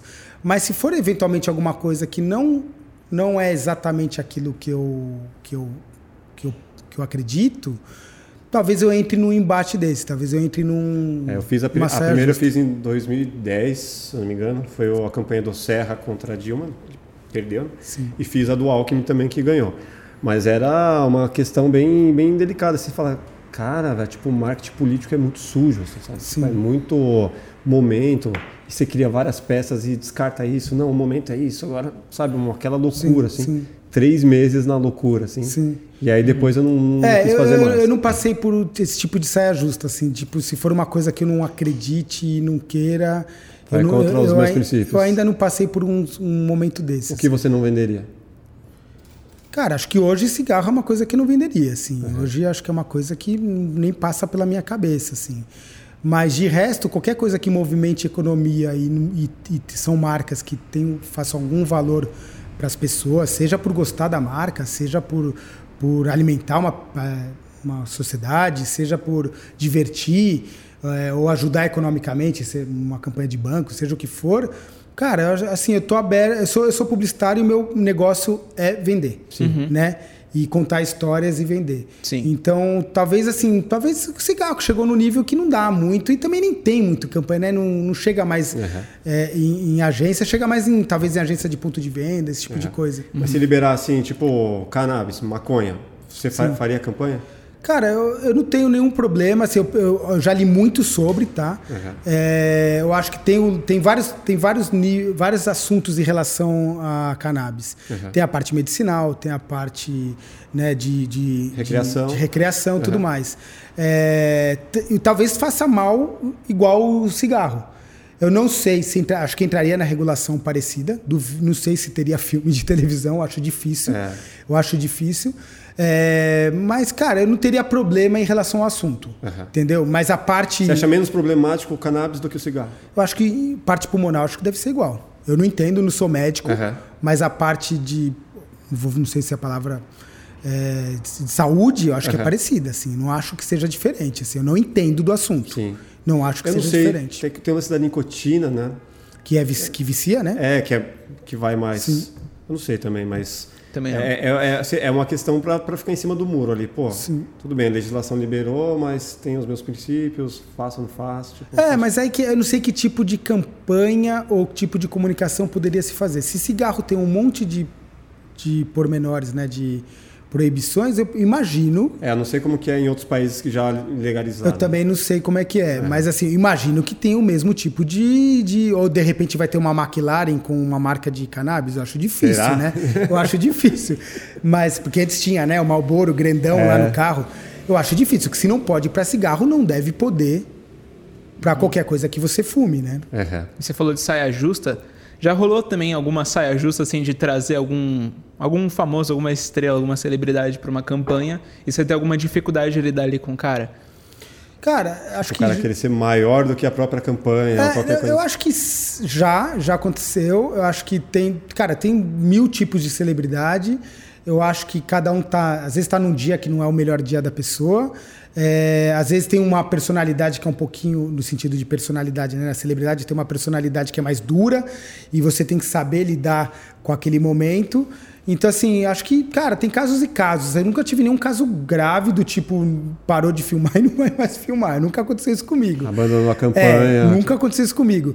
Mas, assim, de ser um pouquinho mais difícil, de você tentar tirar o texto, aí não quer tirar o texto, aí você tem que insistir um pouco mais e ficar aquela um pouco de saia justa, já aconteceu, obviamente. Ixi. Fala aí qual que é. Pode, pode citar nomes? Não vou falar não, não vou falar Fala aí que vai dar um bom corte. É, não vou falar não. O, o Mafia teve uma situação com uma tal de Bruna. Não vou citar sobrenomes aqui, mas... Entendi. Pode falar? Ah, a Bruna Marquezine foi, foi bem difícil no set, mas também nada, nada, Entendi. nada demais, assim. É, qual a marca mais que, que já deu mais tesão, assim, de você trabalhar? Cara, eu acho que eu tenho, assim, na minha carreira, eu trabalhei com muita marca bacana, assim, uhum. muita marca legal. Coca-Cola foi uma marca muito bacana onde eu aprendi bastante, assim. Uhum. trabalhei bom tempo de, com Coca-Cola na época da Thompson, fiz campeões de Copa do Mundo com Coca-Cola. E era uma marca, assim, meio mágica, assim, sabe? Eu, eu lembro que a gente, na Copa de 2010, a gente fez a gente quando o Brasil estava nas oitavas, se eu não me engano, eu não lembro que momento o Brasil saiu. Depois a galera me corrige aí no, no comentário aqui embaixo, né? Mas eu lembro que o Brasil quando a gente tinha preparado um filme para vitória uhum. e um filme para derrota, porque depois que sai da, da primeira fase você já deixa meio preparado dois filmes, Sim. onde você lamenta e diz que, né? E, e, outro filme que você, opa, vamos lá, vai, vai, vai vamos para final. Uhum. Então, isso é comum na propaganda, né? É muito comum você deixar preparado dois materiais e, e a mídia que estiver passando, a televisão, o rádio, seja o que for, está preparado com dois materiais. Ganhou, põe esse. Perdeu, põe esse. Aí o cara coloca o errado, né? É, exato. É, imagine, imagine se coloca errado. E eu lembro que a gente fez o filme da derrota, onde era uma animação de Coca-Cola, onde três meninos, três ou quatro meninos, eu não lembro direito, eles estavam, eles o menino estava fazendo embaixadinha assim, e a bola cai no chão e tá meio triste, eles estão meio tristes, assim, meio. Cara, e, e, e assim que o intervalo, cara, o Galvão acabou de falar. Foi pro intervalo o filme da Coca-Cola mostrando que o Brasil tinha perdido. Puta, velho, Aí faz aquela embaixada, a bola cai assim, bate num, num, num, num, lugar que você põe é, latinha de gelo, assim, um, e quando bate, abre, vem uma luz para fora, o menino olha para dentro do, do da, da, geladeira ali uhum. e ele pega a, a, garrafa, que era uma garrafa em homenagem à próxima Copa do Mundo, que era do Brasil, que já tinha o logo da Copa do Mundo na, na latinha. Uhum. Caramba, foi bom. É, assim. e eu lembro que assim, o filme ele tinha uma emoção, que era um filme simples, tá? 30 segundos. Uhum. E, e eu lembro, comecei a ver os comentários, isso em 2010. Comecei a ver os comentários, ah, Coca-Cola sabia. Não sei o que lá, ah, sabia. Comprado. Como é que esses publicitários sabem? Tá tudo marcado, ah. eles já sabem, não sei o que lá. E não é, né? Uhum. Você não tem como saber esse tipo de coisa, né? Se o Brasil ia perder em 98 Sim. com o Ronaldo ou não, ninguém sabe. E, e, cara, e eu lembro, ah, meu filho chorou quando viu. Aí você conversa e fala, cara, olha o poder a gente falando né, de como impacta a vida de uma pessoa. Olha o poder, eu tenho certeza que as crianças que viveram isso, que hoje deve estar com 20 anos, é, com certeza se lembram disso. Cara, aquilo me marcou. E foi muito engraçado, porque a gente tinha que preparar dois filmes, né? Sim. E como é que você. E é emocionante o filme, assim, ele é simples, mas ele é emocionante. Você fala, cara, e o Brasil perdeu? O que, que você fala para as pessoas? É. Né? Cara, não importa. Eu, eu, eu cresci escutando o Teto, tá? Escutei em 82, era criança, mal lembro. 86, é, 90, o Tetra nunca vinha. É. Cara, veio vir em 94. Então, assim, galera, não chora que vai demorar pra gente ter, ter ganhar mais um título aí. O Hexa, né? Agora é o Hexa. É. Eu fiquei um pouco perdido na história porque. É, é. Eu não lembro disso, cara. Essa é real. tipo, Mas você, falou que era com o você pessoal tinha de 20 10 anos, anos, né? velho, Você não- tinha 10 anos, né? Quando Nove. foi mesmo? Não, você tinha no... é, 2010. Ah, faz um tempinho. Eu juro que eu não lembro, velho, dessa. É que você Eu- tava, é que você tava foto vendo, é que você tava vendo o YouTube, esse é o problema. É, E vai olha, ver. não, 2010 já tinha, né? Já. Já. Cara, e tem um negócio que você falou a respeito assim, de, pô, você, você gosta de fazer comunicação pra quem é visual, você tem mais esse lance e não é das letras. Sim. Cara, hoje em dia, tipo, eu percebo assim, como que é comunicar pra uma juventude que é tão preguiçosa, cara, que às vezes você- o, sei lá, alguém da família manda um título, um título, manda um texto maior, tipo, escrito lá de feliz aniversário, o cara fala assim: "Não, muito longo, eu não vou ler não". Sim. Aí alguém manda um áudio de mais de um minuto, ah, quero mais ouvir não. Sim. Tipo, cara, que juventude preguiçosa é essa, velho? Como você comunica pra alguém que não, não tem mais Cara, tempo pra ler, eu- não tem eu mais O tempo pra nada? storytelling é muito menor, né? Como é que é? O storytelling, né? A É o, que- o que eu acho que, assim, tamanho depende muito do momento, tá? Aham. É, outro dia eu fui ver meu filho tem tem oito anos, o Rafael, ele vê muito YouTube. Belo assim. nome. ele, ele, ele vê muito YouTube e ele, e ele consome às vezes coisas longas e coisas curtas. Então, assim, depende muito do momento do que você quer consumir. Então, isso, o fato de ser curto ou não não faz a menor diferença. Assim. Eu já fiz filme de seis minutos que teve um, um grande filme de propaganda teve muito engajamento. Isso depende muito do que você quer consumir. Um exemplo, né, é o podcast. O exemplo é o podcast, que Pô, é um belo tempo, né? Pô, se for pensar. Você pega aí, tem uns que fazem de três horas. É, exatamente.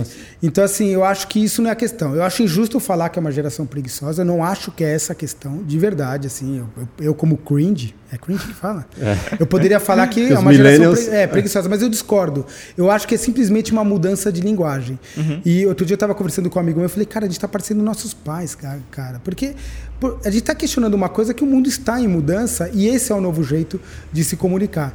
É, indo lá para trás, tá? Roma, sim. muito antigo, é, nasceu a abreviação. Palavras abreviadas. Por que, que nasceu a abreviação? Porque eles escreviam tudo em pedra. E tinha uma hora que começou a acabar as pedras. O que, que eles fizeram? Abrevia as palavras, porque não cabe mais as palavras nessas pedras de mármore. E vai dar menos trabalho. Mudou a linguagem escrita naquele momento. Né? No Telex, você nem sabe o que é Telex. O que, que é? Telex, você mandava uma mensagem, você, não lembro se acho que você ligava para um lugar, né? E, e pedia para mandar um Telex para alguém. Aham. Aí você tinha que digitar o texto que você queria mandar para essa pessoa, mandava uma carta escrita para essa outra pessoa. Só que cobrava por palavra. Telegrama, né? Telegrama, Ah, é, é, perdão, telegrama, telex era mais, é, mais escrito, né? Antes do fax, perdão. Telegrama você mandava e cobrava por palavra.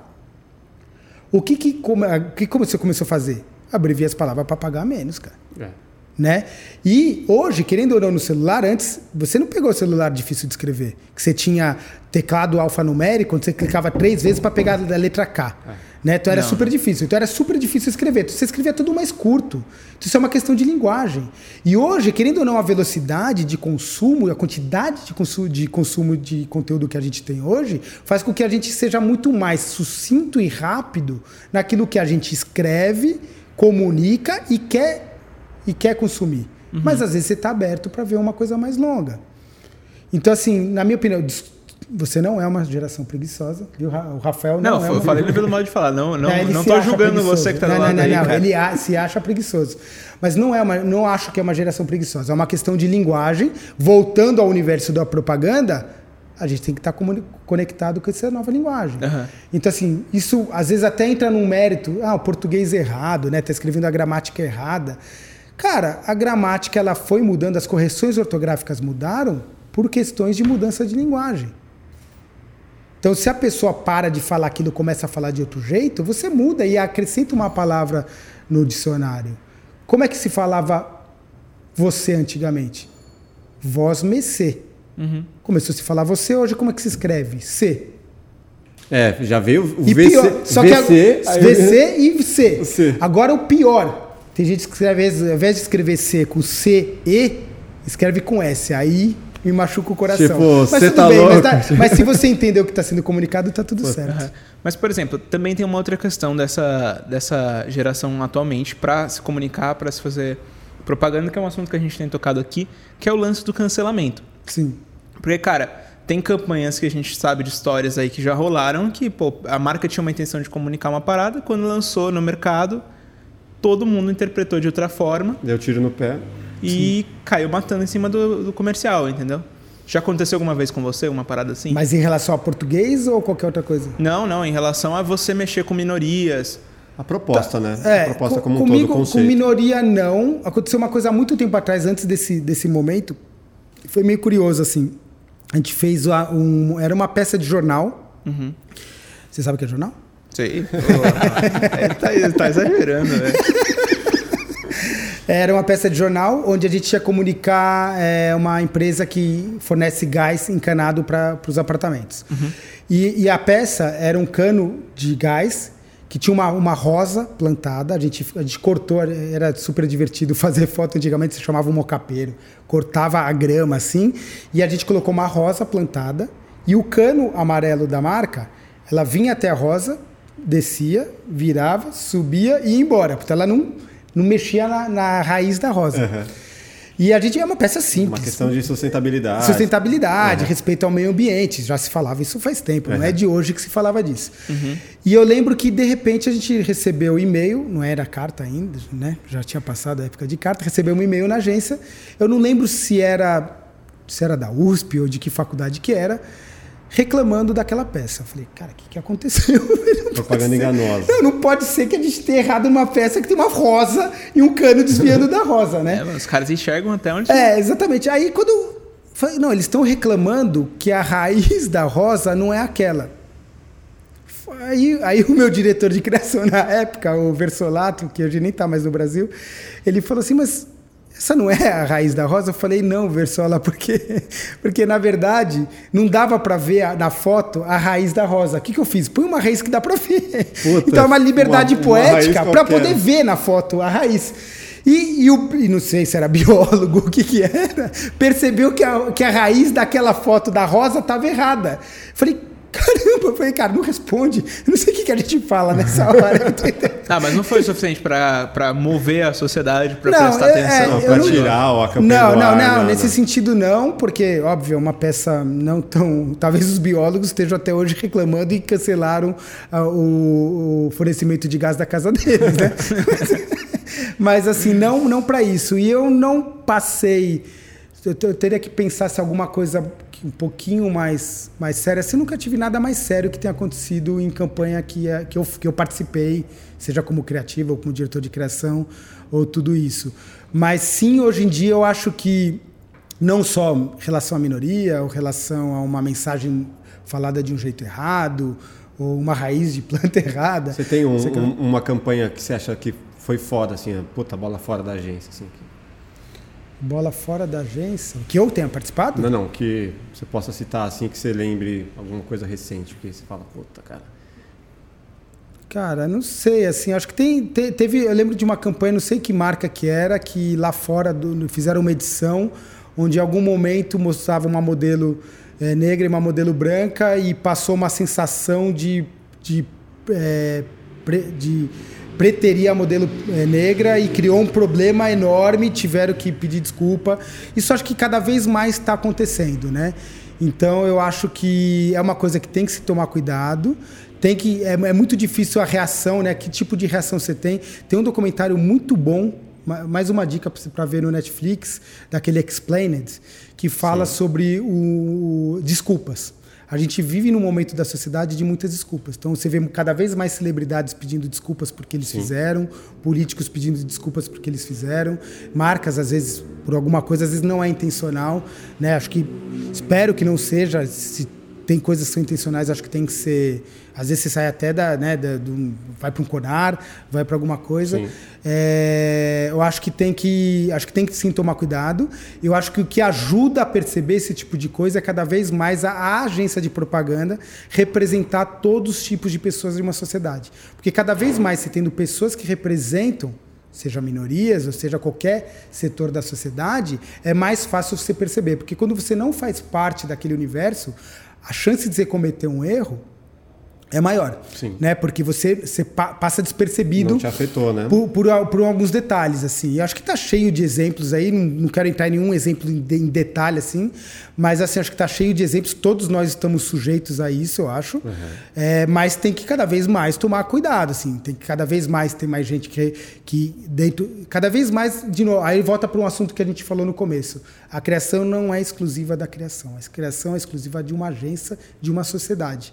Então, quanto mais você criar ou ter gentes envolvidas que representam qualquer parte, qualquer parte da sociedade, a chance de você representar a sociedade de uma forma autêntica, sem cometer erro, teoricamente diminui. É, né? um exemplo é você apresentar o filme numa reunião e de repente alguém levanta a mão, pô, mas isso aqui não pode causar um desconforto X? Acontece. Pô, se tem alguém na mesa que já teve essa É, percepção, eu, eu tinha, eu tinha- eu tinha um cuidado. comentário com o meu time que eu fa- fazia bastante. Eu falei assim, cara, se gerou o ruído, se aqui a gente tem 10 pessoas nessa mesa, gerou ruído em duas pessoas, vai ter algum ruído na Vai sociedade. né? Então a gente pensa com, com cuidado e se eventualmente ter algum tipo de resposta autêntica que possa ser dada para que se alguém chegar nesse tipo de, de, de questionamento, é, ou não, roupa, aqui o risco está alto. Você tem que, é muito difícil medir o risco. Eu acho muito difícil medir o risco. Tem coisa que é mais fácil, mas ainda assim, com tanto publicitário muito experiente, acontece. Eu acho que faz parte. Você acha que assim como na comédia, né, que o, Sim, cada vez sim. mais o comediante tem que se policiar, É um bom exemplo. a, a agência ela tem que ficar pisando em ovos o tempo todo? Eu não sei se a palavra é pisar em ovos. Eu acho que a palavra é, é entender a sociedade e fazer o que a sociedade quer consumir e que não incomode a sociedade. Acho que no caso da comédia, assim, é, a- o, o comediante ele fala muito verdade, né? Para tirar sorriso é ali que a pessoa dá o estalo na pessoa, ela dá risada, não sei o que lá. E antigamente se falavam assuntos, né? A gente tem exemplos de trapalhões, de vários comediantes aí da você não sabe o que é trapalhões. Sei. Sei. Cara, ele não sabe nada. é Impressionante. É, mas assim, tem muita coisa. Politicamente incorreto. É, exatamente. Muita coisa no passado que hoje, eu e você que vivemos esse- esse- essa época, cara, a gente olha esse conteúdo dessa época, a gente parece impressionante, não Sim, parece? pô. Na época a gente não tinha essa percepção. É... E o chocolate que era um cigarro, que era um cigarrinho. É, exatamente. A gente falou de cigarro aqui, né? Um chocolate que brincava que era um cigarrinho. É, Um- o menininho lá fumando um chocolatinho. Você tá? sabe qual é o nome pra gente colocar aí? Puta, não lembro. Ah, é um, tipo um. Pelezinho. Não, A gente não- acha. É, não lembro. E, mas eu acho que, que é isso, assim. Eu acho que é, a, comédia lá atrás, ela sempre usou muito de escada. E a escada, acaba, na época, usava muito de coisas que hoje não, não faz mais sentido mais para a geração que. né? Preguiçosa, você falou que a geração é preguiçosa, cara. E não Desculpa, é. viu, a geração geração? não é preguiçosa. Perdão, amigos. Ele vai cortar, ele que edita, ele vai É, cortar essa parte. exatamente. Eu, Vou, eu vou dublar minha. É, eu acho que, que, na verdade, mudou. E assim, hoje eu tenho sobrinhos de 20 da sua idade, Aham. é um pouco, ah, um pouco mais velho, que para eles, coisas que a gente achava engraçado lá atrás não tem a menor graça. Outro dia eu peguei minha sobrinha, minha sobrinha tá Ah, com sei como 20 e pouco, e eu falei, cara, você tem que ver Monty Python. Monty Python, você precisa ver, Cálice Sagrado, Vida de Brian, você precisa ver. Aí puxei ela pra ver. Eu não lembro se foi Vida de Brian que a gente foi ver ou foi Cálice Sagrado. E, cara, eu não via um sorriso na cara dela. Eu falei, cara, tem alguma coisa errada. Eu não sei o que é engraçado, né? Eu também, eu dou uma dessas. Eu tenho uma filha de 12 e duas de 8. Vou fazer 8 amanhã. Gêmeos também. E, É, gêmeos também. E aí, cara, às vezes eu falo, puta, vocês precisam ver esse filme, vocês precisam ver essa série, né? Aí você fala assim, puta, acho que não tá rolando, né? Elas não estão curtindo, vamos tentar outra coisa. É, Aí- exatamente. Aí É não, não, fala, não é, força. É, até o exatamente. final, Não, tipo, isso que eu tô falando de Monty Python, tá? Porque o Monty Python, ele, ele é um pouquinho mais universal. Aham. humor inglês, sempre o humor inglês é um pouquinho mais universal, mas tem coisa que é datada, que é de época. É, na época, no Brasil tinha o Cacete e Planeta, que era o nosso Monty Python, né? Eu achava incrível, assim, Cacete e Planeta. Mas tem muita coisa do Cacete e Planeta que se você olhar hoje, é, já não faz, não, não é que não faz sentido, mas não faz mais parte tá do, do- da época de hoje, assim. E eu já vi entrevistas com os cacetas que eles falam a mesma coisa. Então, assim, e detalhe, não acho que o humor morreu, não, é simplesmente linguagem. Hoje, a geração preguiçosa que o Rafael falou, ela gosta de outro tipo de comédia. Exato. Essa é real, entendeu? E assim, eu- eu- eu consumo muita coisa tipo anime. É, até anime mais antigo, né? Mas anime atual. Você, cara, é outro tipo de ironia, é outro tipo de comédia. É, assim, é, é outro, outra coisa que talvez, talvez não faça sentido para os nossos pais, uhum. não devem achar a menor graça. Não. A gente ainda, talvez por estar dentro do universo de propaganda, faz a gente estar tá, é, antenado, estar tá dentro de um universo é, mais jovem. Uhum. É, então a gente, a gente consegue estar mais dentro do universo. Mas assim, talvez muito, para muita gente não, é, não faça sentido. Eu não acho engraçado, mas é divertido, é engraçado. E, e, nas campanhas que, que eu fiz, que a gente fez ultimamente, é, tinha muito disso, a gente tentar entender o que faz sentido. Que passa não só pelo que é falado, mas também por como é produzido, que é um, uma coisa que a gente passou aqui na, no papo também. Parecer natural ter menos cara de propaganda, acaba tendo cara mais de conteúdo, que é o que todo mundo quer consumir. Por que Netflix faz um sucesso incrível? Porque, cara, é conteúdo puro. Né? Ainda bem que não colocaram propaganda ainda dentro do Netflix, espero que. Nunca aconteça. Que não coloque, mas. E pode... todo mundo espera. É, mas, mas aí sabe onde entra a propaganda? Ah. Você, já, você, você já viu filme que tem marca dentro de filme. Sabe quando nasceu isso? Lá no começo do cinema. É, então, assim, placement pro, product placement, isso é um jeito de fazer propaganda. E por que, que o product placement dá, faz tanto sucesso? Porque é natural. Não é vazio. Você mal percebe. É. Eu, eu tava vendo, eu tava vendo esse final de semana. É, foca bem no logo, ah, né? É, aqui a gente pode falar a marca, né? Eu tava vendo esse final de semana o Tony Stark, o Tony Stark lá, o Iron Man. Uhum. E tava vendo com meu filho, meu filho nunca tinha visto, pirou, Iron Man, pirou, não sei o que lá. E tem um momento que o Tony Stark volta do Afeganistão, outro assunto do momento, né? É, é no episódio 1? Um? É no episódio 1. Um. Ele volta ele fala, cara, ele chega no aeroporto, tá com o braço quebrado, é igual eu, é. que tá com o braço quebrado, ele chega no aeroporto e fala assim, cara, marca uma, uma, uma, uma, é, coletiva. Um papo, uma coletiva de imprensa e um hambúrguer. Eu falei, tá legal, americano comer um hambúrguer, tá tudo certo, né? Aí, de repente, aí, aí, quando ele chega lá com uma limousine no galpão para falar que ele vai falar que vai, não vai mais vender arma, né? Tipo, é. agora eu não vou mais vender arma. Ele, aí chega a assistente dele, que eu nem lembro mais o nome. Pepper. Pepper. Pepper. Nossa, você é bom disso, hein? Aí chega a Pepper com um... Você lembra a marca?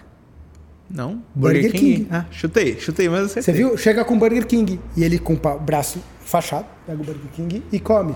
Cara, entra de uma forma tão natural e eu, e eu já tinha visto o filme e não tinha nem prestado atenção. Eu tava indo com o Rafael. Eu falei, caramba, colocaram um Burger King ali. Então, assim, mesmo no Netflix, que a gente acha que não tem propaganda, tá lotado. Tá, né? Tá. Cê, então, assim, é, Náufrago, cara, é um filme que é pura propaganda, é. né? É impressionante. A bola ali. o filme é propaganda do início ao fim, desde o avião da FedEx Pode até crer. tudo que cai no chão ali é propaganda. Então, Mas assim, esse, é, esse é o grande segredo para você conseguir financiar um filme, muitas vezes. Porque se sim. não for assim, cara. Você vai ter que encontrar, pô, como que a gente não muda a nossa narrativa e a gente consegue então, consiga mas, ó, essas olha, marcas a gente aqui. falou de tanto assunto aqui no podcast que isso é o legal da propaganda. É quando você entra na vida da pessoa sem ela perceber. Agora eu volto para aquela, aquela frase que eu disse aqui no início. Ninguém quer ler propaganda. Ele quer ler aquilo que se diverte. Sim. E às vezes é propaganda. É. E tem o poder, né? Pô? Pô, tem o poder de divertir, tem o poder de fazer Não, um e vou, e vou saber, do, do e quer papel, saber, né? uh, tem muito lado pejorativo assim da propaganda, mas cara, no final a gente é, a gente está dando o que o, o que o consumidor quer e ele compra aquela marca que ele admira. Então, se ele admira uma Havaiana, se ele admira um Burger King ou um McDonald's, não importa assim, né? Então, eu acho que ele consome aquilo que ele quer. E no final a gente só dá, acho que no, no final, acho que o, talvez o mais legal de propaganda é a gente ser bons contadores de história, seja de chorar, seja de ter um propósito, seja de dar risada, é, não importa, e seja se é num áudio, se é, sabe, tem quantas propagandas de áudio são incríveis, né? Real Man of Genius, se, se, se, vocês não conhecem, pesquisem aí, é, nasceu na rádio. Tem mais de 80 spots. Depois foi para TV nos Estados Unidos e ganhou um leão pra caramba, não sei o que lá. Então, assim, era super divertido, assim, era áudio puro. Como não ser considerado, tipo, um dinossauro da publicidade, tipo, no meio da molecada que está consumindo cada vez conteúdos diferentes? Tipo, como, como que, como você faz o seu processo criativo permanecer, tipo, atual? Cara, eu acho que primeiro vivenciar e viver o mundo de hoje. Eu acho que ficar dentro de casa você não vai viver o mundo de hoje. Eu acho que eu preciso conhecer essa geração preguiçosa que o Rafael tanto fala que eu, eu não, até hoje eu não vi, não vi quem é, viu, galera? Não é nada preguiçoso. É, então eu acho que conhecer, entender. É, às vezes eu fico com meu filho ali vendo. Ele vê muito. É engraçado, ele vê muito YouTube de. Ele gosta de coisa de meio de conhecimento, não sei o que. Acho que talvez tenha uma influência Você minha. Talvez sim. É, você sabia na minha época, né? Mas pra Minha ele é. época era outras- mundo de bique pra, mesmo, É, pra ele é o, é, é o, é o Iberê, né? É o Iberê total. O Castanhar, é, o é legal. É, Cassiara é legal também. E assim, e o Rafael, ele, ele consome muito coisa de game, assim. E às vezes eu fico, que cansativo ver streaming de game falando do jogo, né? É, e a molecada hoje nem joga muitas vezes. É, Só é exatamente. É, e assim, aí eu tava vendo o Robin Hood outro dia com ele ali, cara, é super divertido, muito engraçado. Eu, dei, eu e ele demos umas três risadas assim de coisas diferentes. Não só meu filho que tem 8 anos, mas meu sobrinho, que é mais velho, tá com 18, ele também é gamer, assim, e às vezes eu vejo o tipo de conteúdo que ele consome. É, eu acho que viver e entender, tá dentro, é o melhor jeito de você não não perder. E tá aberto. Eu acho que quando você tá aberto a conhecer, né? Acho que tem uma. Eu não sei se foi o Washington Oliveto que contou numa entrevista que fala assim, cara, o mais divertido é eu ir na fila da padaria e escutar as pessoas falando. Sim. Então, assim, isso é um exemplo, óbvio, muito, muito pontual, Sim. mas você entender o que as pessoas consomem é, e targets diferentes, eu acho que aí é quando você consegue. E, e agora voltando ao outro assunto, cara, a gente vai conectando assunto aqui até, né? Mas assim, é representar. Se você tem pessoas que representam dentro da, da, sua, da sua empresa, da sua agência, todo mundo, às vezes você não tem o conhecimento daquilo que você precisa, mas você vai ter alguém no seu time que tem. E você vai respeitar o conhecimento daquela pessoa porque ela tem mais conhecimento que você. Então, o, você precisa ter gente que represente é, todas as gerações ou todos os targets dentro de uma agência. É o melhor jeito. Então, assim, você montar times específicos para certas campanhas é o melhor jeito de você. Então, assim, não tem uma questão de dinossauro ou não. Até porque acho que um colabora com o outro. Mas você acha que é mal visto assim por determinados clientes ter tipo um, é, os criativos muito velhos, tipo cabeça branca? Cara, eu acho que a, a idade não está na cabeça branca. Acho que a idade está no jeito de agir. Então, eu acho que se, se às vezes é um cara mais velho, que claramente é um cara super antenado e sabe o que está falando, Não, não rola um preconceito, você acha, do É. eu acho que nesse caso não. à, à criação eu acho, eu acho, é, eu acho que nesse caso não. Mas a melhor criação é quando consegue mesclar Sim. times que são, que são mais, mais democráticos, assim, no Uhum. sentido de representar. Então, assim, não adianta também se só ter cabeça branca no time. Sim. Eu acho que tem que ter, talvez, É, quando até para apoiar no- e para dividir Quando experiências. você chega numa agência e vê só cabeça branca, às vezes você fala, puta, será que, que tem inovação aqui, né? É, mas, mas aí eu acho que aí a, a, a, a inteligência das agências é tentar representar. Sim. Porque também, se também só ter gente com menos experiência também traz uma insegurança para o cliente. Sim, então você precisa talvez mesclar. Você tem que ter o cabeça é branca equilíbrio. aqui e, o- e a geração nova aqui, e talvez uma pessoa que represente É, outra, assim como um outra time de ali. futebol, né? Você consegue. Cara, eu uso muito a analogia com o time de futebol numa agência. Eu acho que você tem que ter que represente tudo, que seja o cara que aguente a porrada, o cara que saiba fazer gol, o cara, o Ronaldinho Gaúcho que saiba dar o drible bacana, Uhum. e o cara que às vezes é um um Hernanes, aí eu sou São Paulino, eu falo do Hernanes, né? Mas que é um Hernanes que é um cara que é mais racional, né? Sim. Que é um cara mais, mais objetivo e que e dá ordem no time. Tem o assim. Felipe Melo pra hora da burrada, né? É, exatamente. Mas assim, eu acho que eu concordo com você. Eu acho que uma agência se monta com um time. Uhum. Então, assim, mais importante do que uma liderança ou, ou só gente mais experiente ou cabeça branca, seja o que for, Uhum. Eu acho que você monta com time. Opa, matou aí. Sai fora. Vamos de música? Vamos.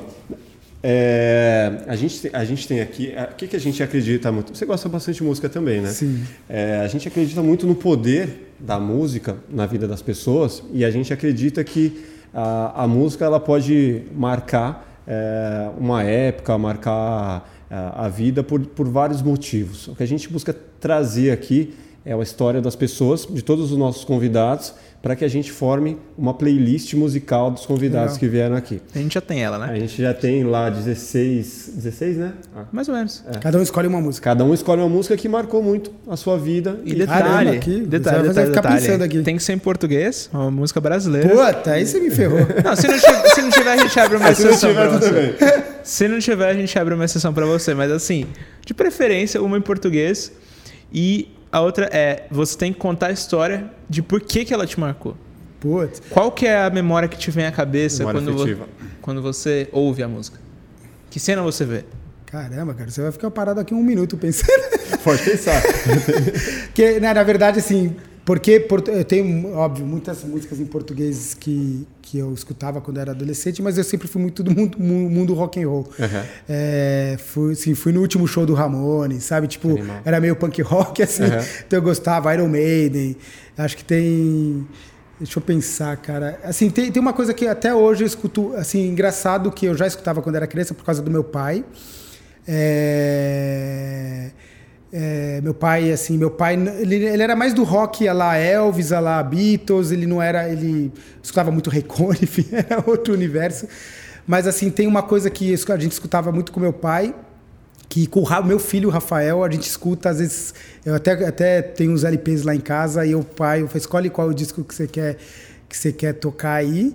É, e eu vou escolher uma música que faz sentido para mim, até por essa por ter sido apresentado pelo meu pai, por ter sido apresentado e talvez por eu apresentar para o meu filho, e minha esposa apresentar para o meu filho, que é um LP que toda vez que eu peço é, a- a- a primeira música que o Rafael fala, que é Yellow Submarine.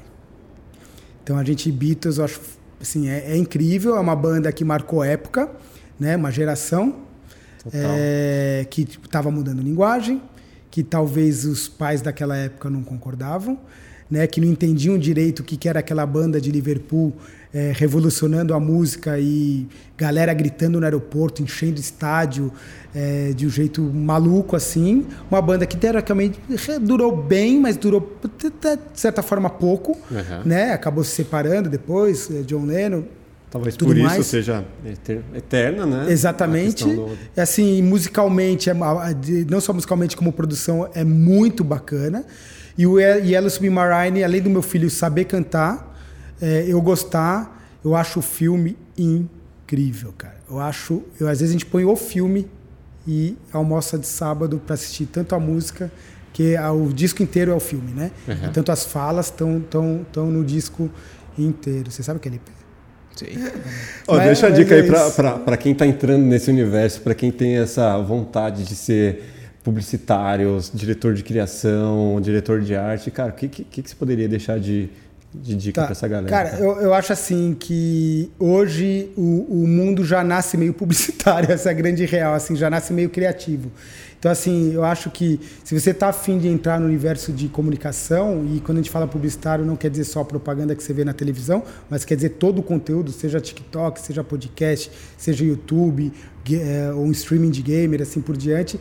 Se você está afim e gosta, cara, acredite e vá atrás do seu sonho. Assim, é, eu acho que a geração atual que está entrando na faculdade agora, ou está decidindo a profissão agora, é uma geração que brilharia em agência de propaganda, porque vocês consomem e sabem produzir aquilo que vocês consomem. Coisa que a minha geração era uma coisa muito exclusiva e muito nichada. Então eu acho assim, se você acredita e gosta, tenho certeza que você tem muito talento para fazer parte disso, assim. Então assim, acredite, é, é divertido, tem o objetivo de negócio que é vender um produto que também é bacana, vocês consomem produto e sabem disso. Então assim, cara, se você se é isso que você quer, vai atrás, acredita que é divertido.